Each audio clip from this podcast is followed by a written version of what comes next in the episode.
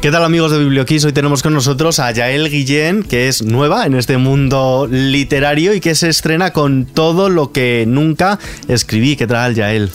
Muy bien, muy contenta de estar aquí. Muchas gracias por invitarme. Bueno, lo primero es aclarar el nombre del título. ¿Es todo lo que nunca escribí o todo lo que escribí?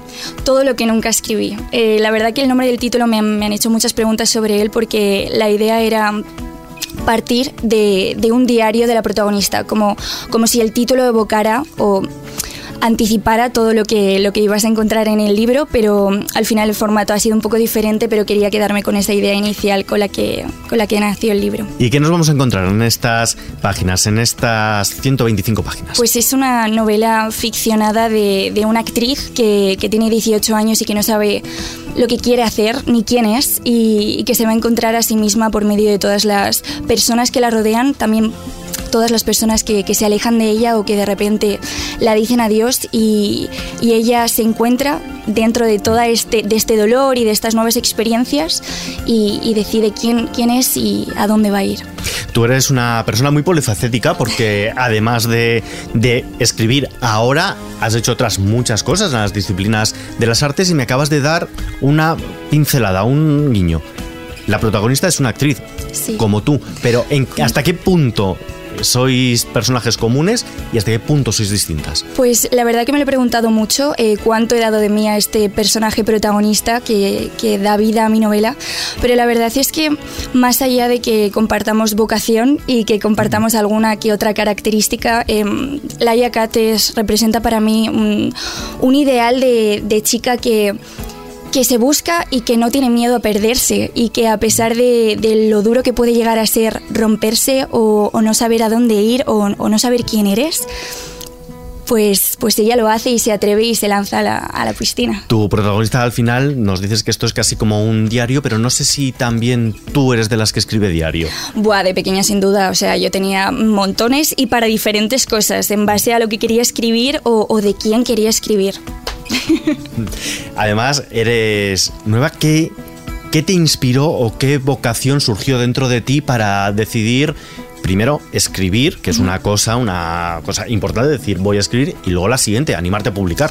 Total, pues yo creo que, que lo del escribir es algo que, que, desde pequeña he hecho, no siempre por, por supuesto en formato novela, pero pero no sé, me, animé porque la verdad que este libro en concreto nace de, un relato corto que tenía que presentar en una escuela de arte dramático, creo que también por eso sin duda la protagonista es actriz, y, de repente dije, Dios, quiero, quiero descubrir quién es, quién es ella, quiero dar forma a este universo de, de Laia y quiero seguir escribiendo sobre ella, así que ¿Y qué es lo que más te motivó a la hora de, de, escribir en este formato? Porque, por ejemplo, podrías haber decidido hacer, no sé, poesía o, o, dedicarte más a una novela histórica. Totalmente. Lo de la novela histórica lo barajé porque al final soy historiadora y, y pensé, pensé mucho en escribir sobre el siglo del oro, eh, siglo del oro, no, siglo de oro, español y dije, venga, anímate y, y, haz un buen contexto histórico sobre algún personaje que te interese, pero luego me, me echó para atrás el hecho de construir diálogos fluidos en un, en un hablar del siglo pasado, como que creía que iba a ser capaz de, conformar una novela mucho más atractiva, legible. Eh, en la actualidad. Y una vez superado este reto de cara a futuro, quizá pueda ser ahí una línea que, que vas a seguir. Temporal, sí, o sea, pre pretendo seguir eh, dando forma al, al, libro porque quiero darle un final. El, el libro de, acaba de manera súper abierta, o sea, está, está hecho para poder ser continuado, pero todavía pues estoy en, en, el proceso creativo de... Y si lo adaptamos de otra manera, no sé, ¿lo podríamos llevar, por ejemplo, al teatro?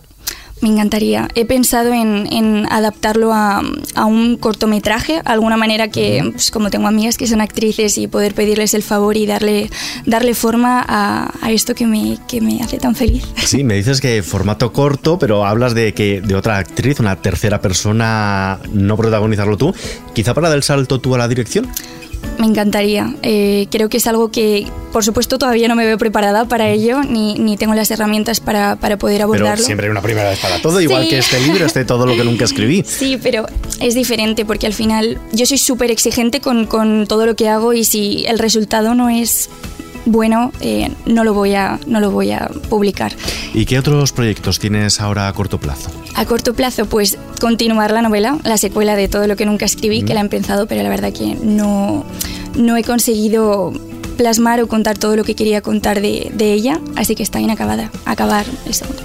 Bueno, una parte muy importante para saber cómo continuar puede ser el contacto directo con los, con los lectores. ¿Qué feedback has recibido hasta ahora? Pues la verdad que ha, ha sido positivo y mi mayor miedo, que era crear una novela pesada o tediosa o algo que dejas para después y apartas en tu, en tu mesilla de noche, pues todos me han dicho, quería saber más, me has dejado con las ganas, se me ha hecho muy corto, así que eh, sin duda el segundo libro va a ser más. Y vas a tener una próxima cita también con los lectores ahí en el Parque del Retiro, en el madrileño Paseo de, de Goyes. Vas a estar firmando libros en la feria. Sí, el martes 30 a las 12, así que ahí os espero a todos.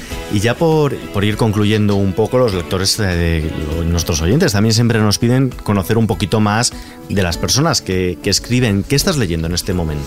Pues ahora estoy leyendo Delirio Americano de Carlos Granes y yo se lo aconsejo a cualquier persona que sea historiadora o no. Es una crítica, eh, no solo a nivel histórico, pero también a nivel literario y una comparativa que, que hace un viaje de todas las dictaduras, todos los procesos republicanos y de independencia de Latinoamérica. Así que... Y ya por terminar, estamos en una emisora musical, te tengo que preguntar, ¿qué banda sonora le pondrías a todo lo que nunca escribí? Wow, pregunta, pregunta difícil. Creo que le pondría Rosalén. Yo creo que Rosalén va bien para cualquier... Para, para cualquier momento. Pues escuchando a Rosalén nos despedimos mientras cogemos tu libro, Todo lo que nunca escribí, editado por Círculo Rojo. Yael Guillén, muchísimas gracias por acompañarnos. Muchísimas gracias a ti. Fueron cuatro los segundos que pasaron hasta que pude encontrarte entre los rostros congelados y pasó una eternidad al mirarte y contemplar en tus ojos reflejada mi mirada. Y hoy bendigo las razones casuales por las que decidiste elegir mi banco para esperar, para encontrar.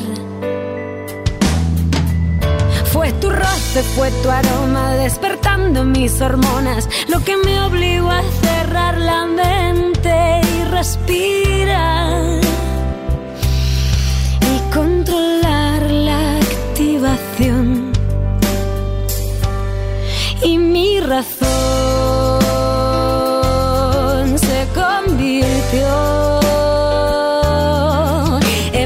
entre las calles, en los parques, tiendas, bares, en sonrisas y destellos de cristal.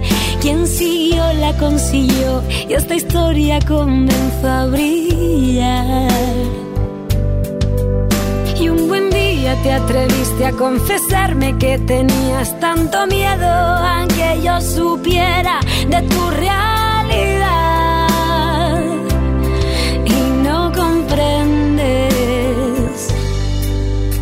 Que no es tu signo positivo el que invierte en conflictivo las cosas del querer.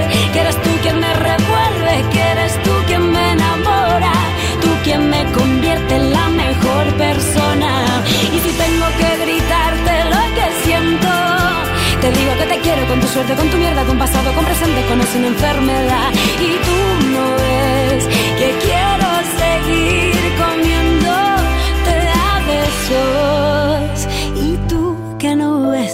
que quiero seguir comiéndote a besos.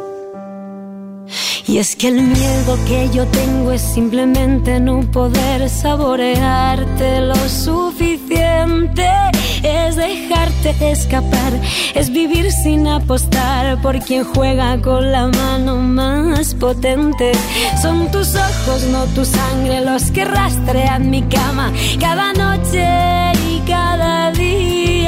despertar.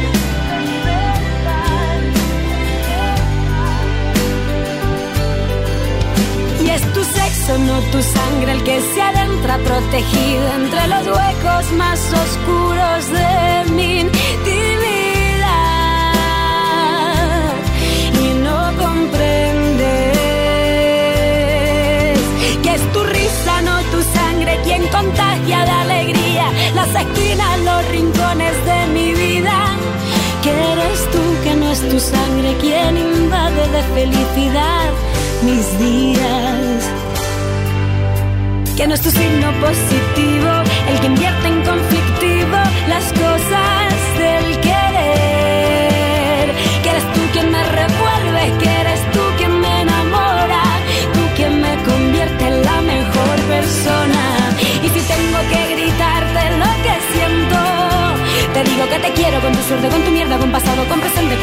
y tú no ves que quiero seguir comiéndote a besos.